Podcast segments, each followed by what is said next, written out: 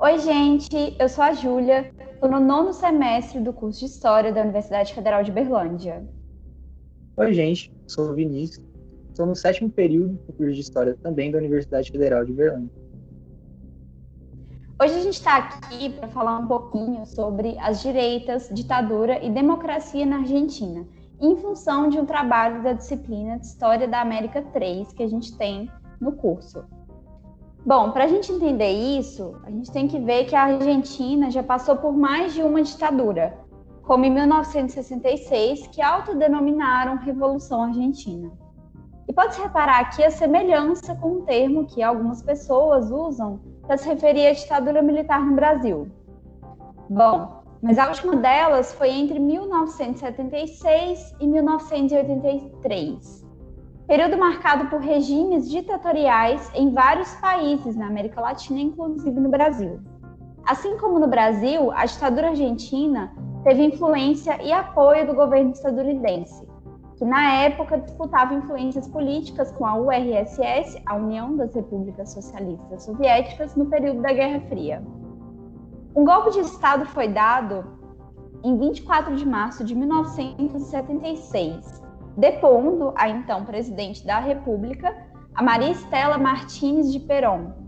No período em que vigorou o que os militares chamaram de processo de reorganização nacional, que era uma junta militar composta pelas três partes das Forças Armadas, o Exército, a Marinha e a Aeronáutica. Assumindo o poder e logo após o golpe, indicou o general Jorge Rafael Videla para presidente do país. A ditadura argentina ficou fortemente marcada pela tortura e pela quantidade de mortos e desaparecidos. Estima-se que foram mais de 30 mil pessoas. Em Buenos Aires, é possível visitar o Museu de la Memória. A estrutura foi usada durante a ditadura como centro de tortura e assassinato, tendo passado por lá mais de 5 mil pessoas. Depois de longas disputas, o local se tornou um lugar de memória, apesar de ter sofrido muitas mudanças desde então.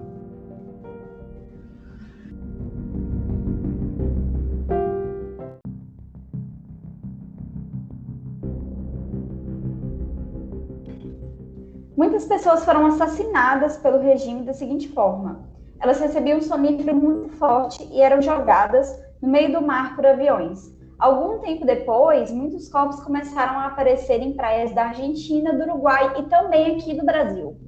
Essa prática ficou conhecida como voos da morte. Além da tortura, o período ficou marcado pela forte queda da economia no país, passou a exportar menos e aumentar a sua dívida externa. O fim da ditadura se culmina com a Guerra das Malvinas, em que a Argentina disputava o território das Malvinas com o Reino Unido, mas acabou perdendo.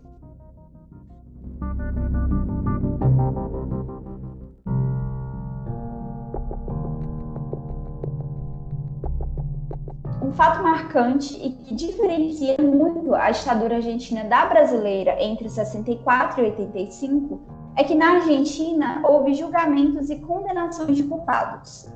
Em 1985, dois anos após o fim da ditadura, torturadores começaram a ser julgados e condenados, inclusive chefes militares de alto escalão. Ainda em 2019, havia-se notícias de alguns julgamentos, a exemplo da seguinte manchete no UOL. O Tribunal Oral Federal da província de São Juan, no noroeste da Argentina, faz sentar, a partir dessa terça-feira, dia 25, no banco dos réus, 35 acusados por crimes contra a humanidade durante a última ditadura cívico-militar no país, entre 76 e 83. Mas no Brasil, a Comissão Nacional da Verdade, a CVM, não teve poder de julgar e punir qualquer culpado, qualquer culpado pela ditadura, podendo apenas investigar, esclarecer fatos, em alguns casos mudar causas de mortes e atestados.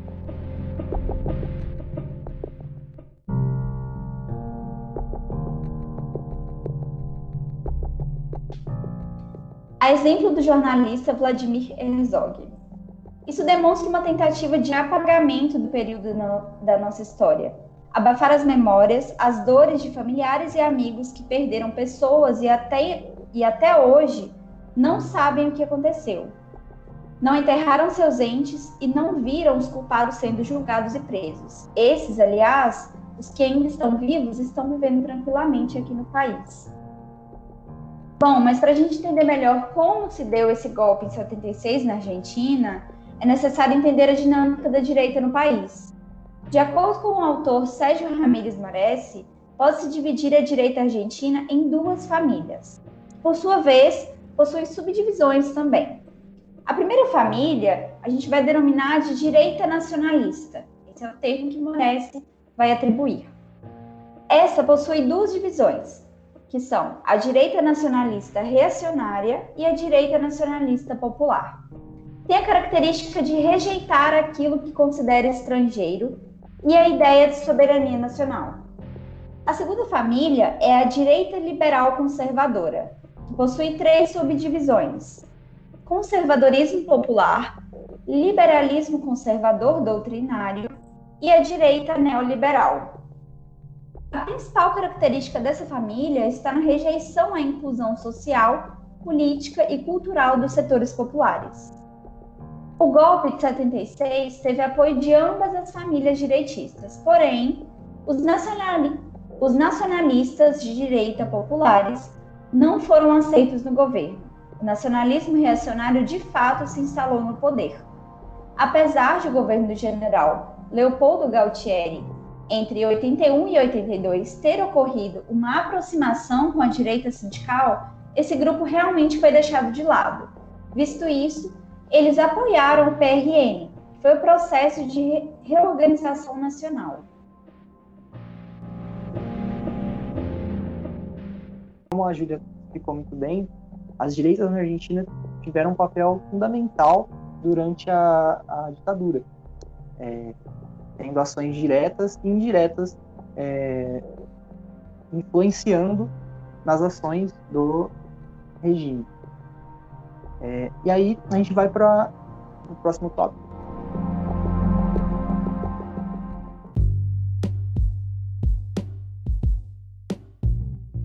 E será a lenta aprendizagem democrática dessa direita. É, já no processo de passagem do regime ditatorial para a democracia, a direita dos conservadores populares farão duras críticas a Reinaldo Bignoni, pois para eles o general teria acelerado é, esse processo e, e, teria que ser feito uma mudança no sistema eleitoral, é, além de escalonar as eleições. Ou seja, essa direita vai é, falar que o, o, general ele não atendeu a essas demandas de mudança no sistema eleitoral, uma escalonação das eleições e tudo mais. É, por outro lado, é, a direita doutrinária vai aplaudir a atitude do general e incentivar uma transição mais, mais veloz é, para a democracia. Então, segundo Morres, eles já teriam um projeto eleitoral preparado. Além disso, para eles, quanto mais se prolongava o regime ditatorial, mais o liberalismo era manchado. É...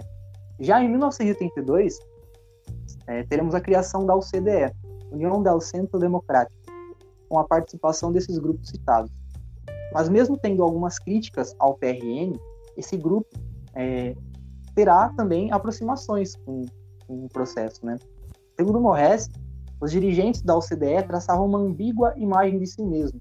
Não eram herdeiros do regime, mas compreendiam as aspirações do, dos que o tinham respaldado. A OCDE buscava implementar um autêntico liberalismo, o chamado neoliberalismo da escola austríaca, que o regime, segundo eles, não, não soube implementar. É, para a OCDE, é, o, o, regime ditatorial é, manchava a, o liberalismo e quanto mais rápido ele saísse do poder, mais, é, mais rápido também o liberalismo real que eles queriam implementar poderia é, ser desenvolvido no país. Bom, com as eleições de 1983, onde Raul Afonso é, acaba sendo eleito presidente é, pelo partido UCR, partido esse que era membro da, Interna da Internacional Socialista, que era partido ligado à esquerda, a OCDE e os partidos da Aliança Federal acabam tendo um resultado magro nessas eleições, mesmo que alguns de seus participantes tenham conseguido alguns cargos importantes no, nesse governo do, do Raul Alfonsin.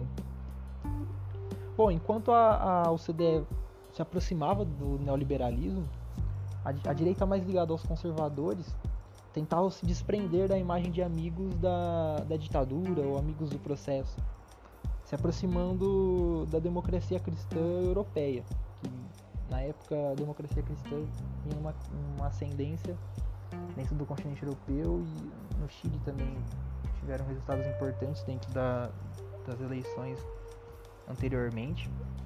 É, contudo, a OCDE, nos finais dos anos 80, é, consolidará seu papel de liderança dentro das direitas argentinas, colocando o neoliberalismo como uma ideologia hegemônica dentro desse espectro. Assim, em 1989, eles acabam apoiando para a presidência um candidato radical dentro da, da direita, chamado Eduardo Angelos, mas que não, acaba não dando muito certo, porque ele acaba perdendo a eleição para o Carlos Menem, que era ligado ao peronismo. Só que, apesar do, da OCDE não ter conseguido um resultado que eles queriam mais uma vez na, nas eleições, é, por incrível que pareça, eles acabam conseguindo é, diversas aproximações com, com, o candidato peronista, com Carlos Menem. Isso que acabou impressionando até o próprio grupo, né? Eles não esperavam que, o, que um peronista podia ser, ter aproximações com, com o grupo. Com isso, o presidente da OCDE passa a trocar favores, né? Faz ali o jogo político com o Carlos Menem. E segundo o Morresse, é, os liberais conservadores passaram a partir daí ter uma, uma visão diferente dos candidatos peronista, peronistas, tendo suas propostas neoliberais compatíveis é, com o peronismo. Então, eles, a partir daí eles passaram a, a ver o peronismo como é, mesmo é, com algumas ideias diferentes, ela era compatível com o neoliberalismo. Em 1995 serão fundados os partidos Nova Diligência, o chamado ND, e a Ação pela República, o AR, fundados por ex-ministros de Menem, com o ideal de um liberalismo eficiente, né, eles chamavam isso mas que acabam mais uma vez não tendo um, um resultado satisfatório nas eleições.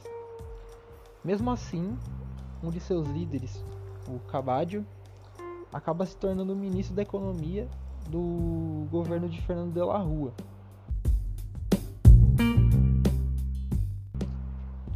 Governo esse que acaba entrando numa crise profunda, um processo bem parecido com o que aconteceu em 92 no Brasil, é, após a eleição do Fernando de Collor.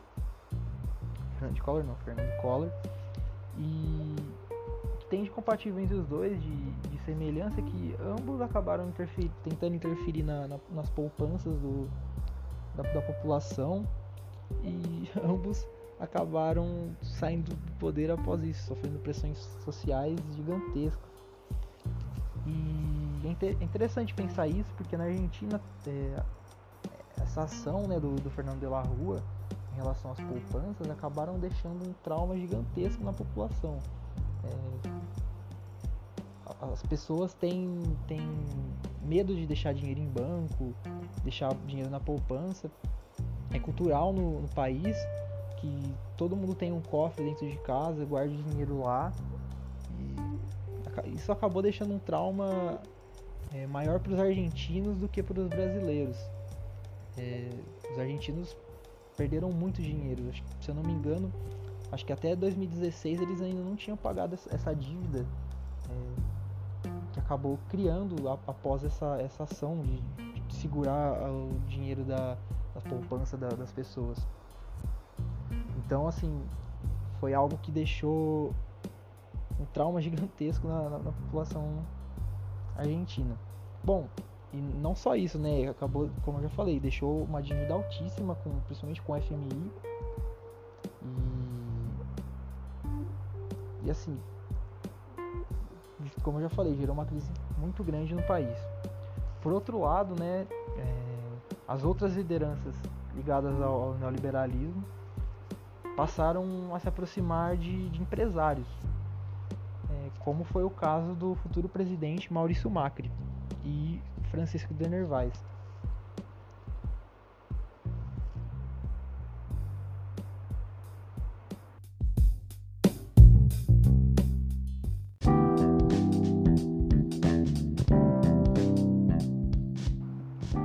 Bom, e agora a gente passa para o próximo tópico, né, que é uma que a partir de 2001, principalmente, que vai ter uma, uma renovação dentro da direita argentina, vai ser uma direita renovada, segundo Morres, é, principalmente durante a estabilização política depois de 2001, depois desse governo do Fernando de la Rua, que vai ser no, do, no governo provisório do Eduardo Durralde, é, que vai ser, vai ser nesse período que o Macri e o de Nervais vão decidir de vez entrar na, na política do país.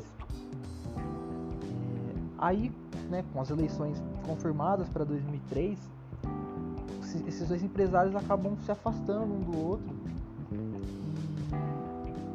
o Dernevaes ele vai acabar apoiando o candidato peronista Carlos Menem para uma, uma reeleição e o Macri acaba criando um novo partido, é, continuando no seu ideal neoliberal e tudo mais, é, chamado é, a princípio de Compromisso para a Mudança, mas que a partir de 2005 assume o nome de Proposta Republicana ou PRO ou PRO, como vocês preferirem chamar.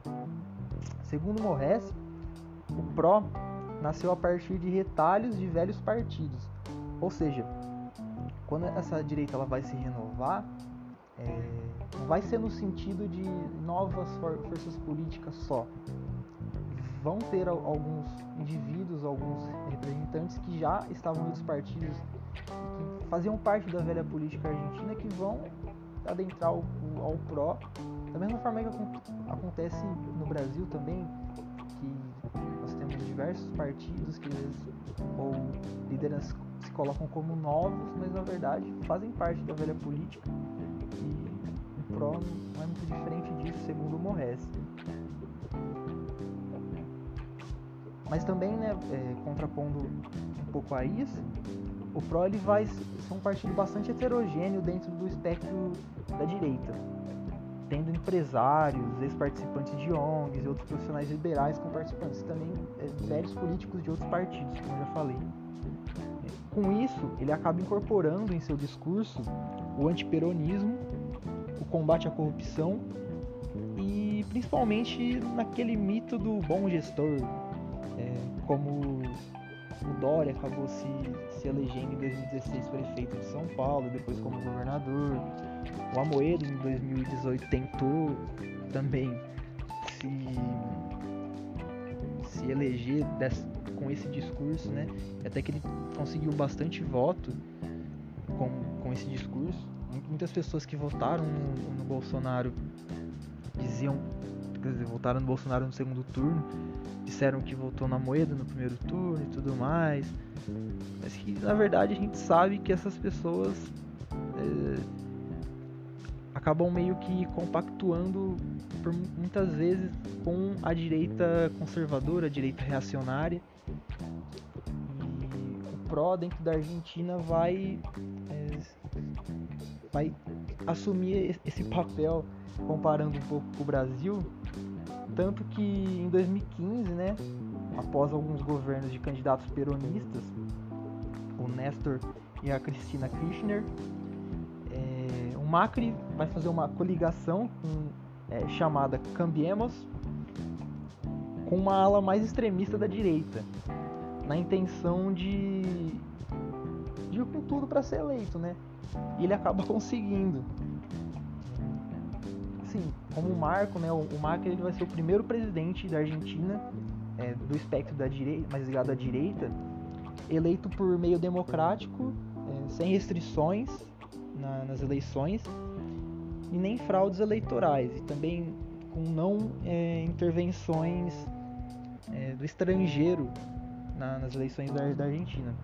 Isso acaba sendo um marco para a Argentina. não sei se positivamente, né? Mas é, no mundo acadêmico, mais ligado às, às ciências sociais, principalmente, é, acabou, acabou se tendo um pé atrás em relação ao quão democrático o governo do, do Macri poderia ser, né? Até porque a Argentina passou por, por, por governos de direita e as, as, as lembranças deles não eram tão boas em relação à, à democracia. É, e por que, que eles tinham esse, esse pé atrás, assim? Porque na sua agenda é, eles eram contrários à inclusão cidadã, se baseando numa definição de democracia é, liberal, formal, procedimental, que o Morres vai trazer no texto dele. É, pegando uma citação do, do Morres, na página 54, é, o contexto em que o PRO é, se conformou e se desenvolveu parece demo democrático porque inclui fatores como as vigências dos direitos e garantias constitucionais, a ausência do partido das Forças Armadas, a transparência eleitoral e a não incidência de outros países nos comícios.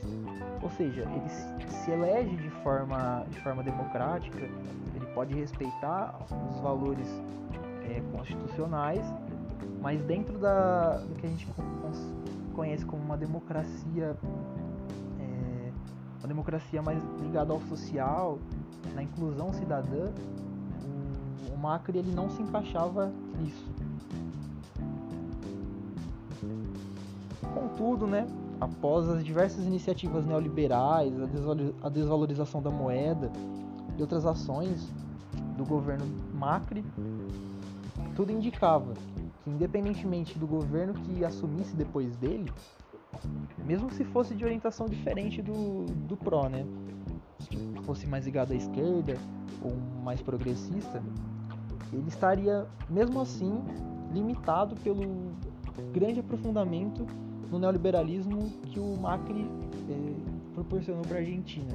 Ou seja, qualquer um que assumisse ali, mesmo que ele não se compactuasse com o neoliberalismo, o país se aprofundou tanto né, é, dentro do, do, desse sistema político que seria inevitável é, continuar nesse sistema. É, bom, o Macri ele foi eleito em 2015, ele vai terminar seu mandato em 2019. Em 2020 ele tenta uma reeleição, mas ele acaba perdendo a, perdendo para o Alberto Fernandes, é, que teve como sua vice Cristina Kirchner, que já tinha sido presidente anteriormente. É, bom, o Fernandes ele atualmente ele está no cargo, né? Mesmo é, quando ele foi assumir tiveram diversas ações sociais para que, que ele não assumisse tudo mais, mas ele assumiu e hoje ele é presidente da Argentina. E é interessante pensar né, como a Argentina construiu todo o seu processo político, como, como se desenvolveu processo político na Argentina, porque muitas coisas eles é, têm muitas semelhanças com o Brasil e também muitas diferenças, né? Mas em relação, por exemplo, ao, ao conceito de democracia que a gente conhece, a gente passa a se questionar: será que a gente realmente vive numa democracia? Será que ela, ela realmente está é, presente em todos os seus sentidos na, na dentro da, do nosso dia a dia, será que realmente existiu um processo de redemocratização? Será que já nós já, já, já estamos dentro de uma democracia após as ditaduras militares, tanto no Brasil como na Argentina? Será que nós realmente é, vivemos né, numa democracia de fato? É interessante é, questionar esse, essas coisas, até porque tem muitos autores que vão é, questionar, principalmente conceitos como redemocratização e tudo mais. E, até porque, na, na minha opinião, né, nós ainda vivemos nesse, nesse período, até porque é, um, é algo muito recente, né? Aconteceu ali há, há 30, 40 anos atrás. Gente vem passando por esse processo de redemocratização fecha esse podcast com esses questionamentos, né? Se nós vivemos uma democracia de fato, você vê aí no Brasil Bolsonaro tendo, tendo diversas é, ações antidemocráticas e o nosso Congresso meio que passa, passa pano um pouco para as ações deles. Mas é papo para um outro podcast, né? Então a gente fecha aqui esse podcast. Espero que vocês tenham gostado. E é isso, pessoal. Muito obrigado.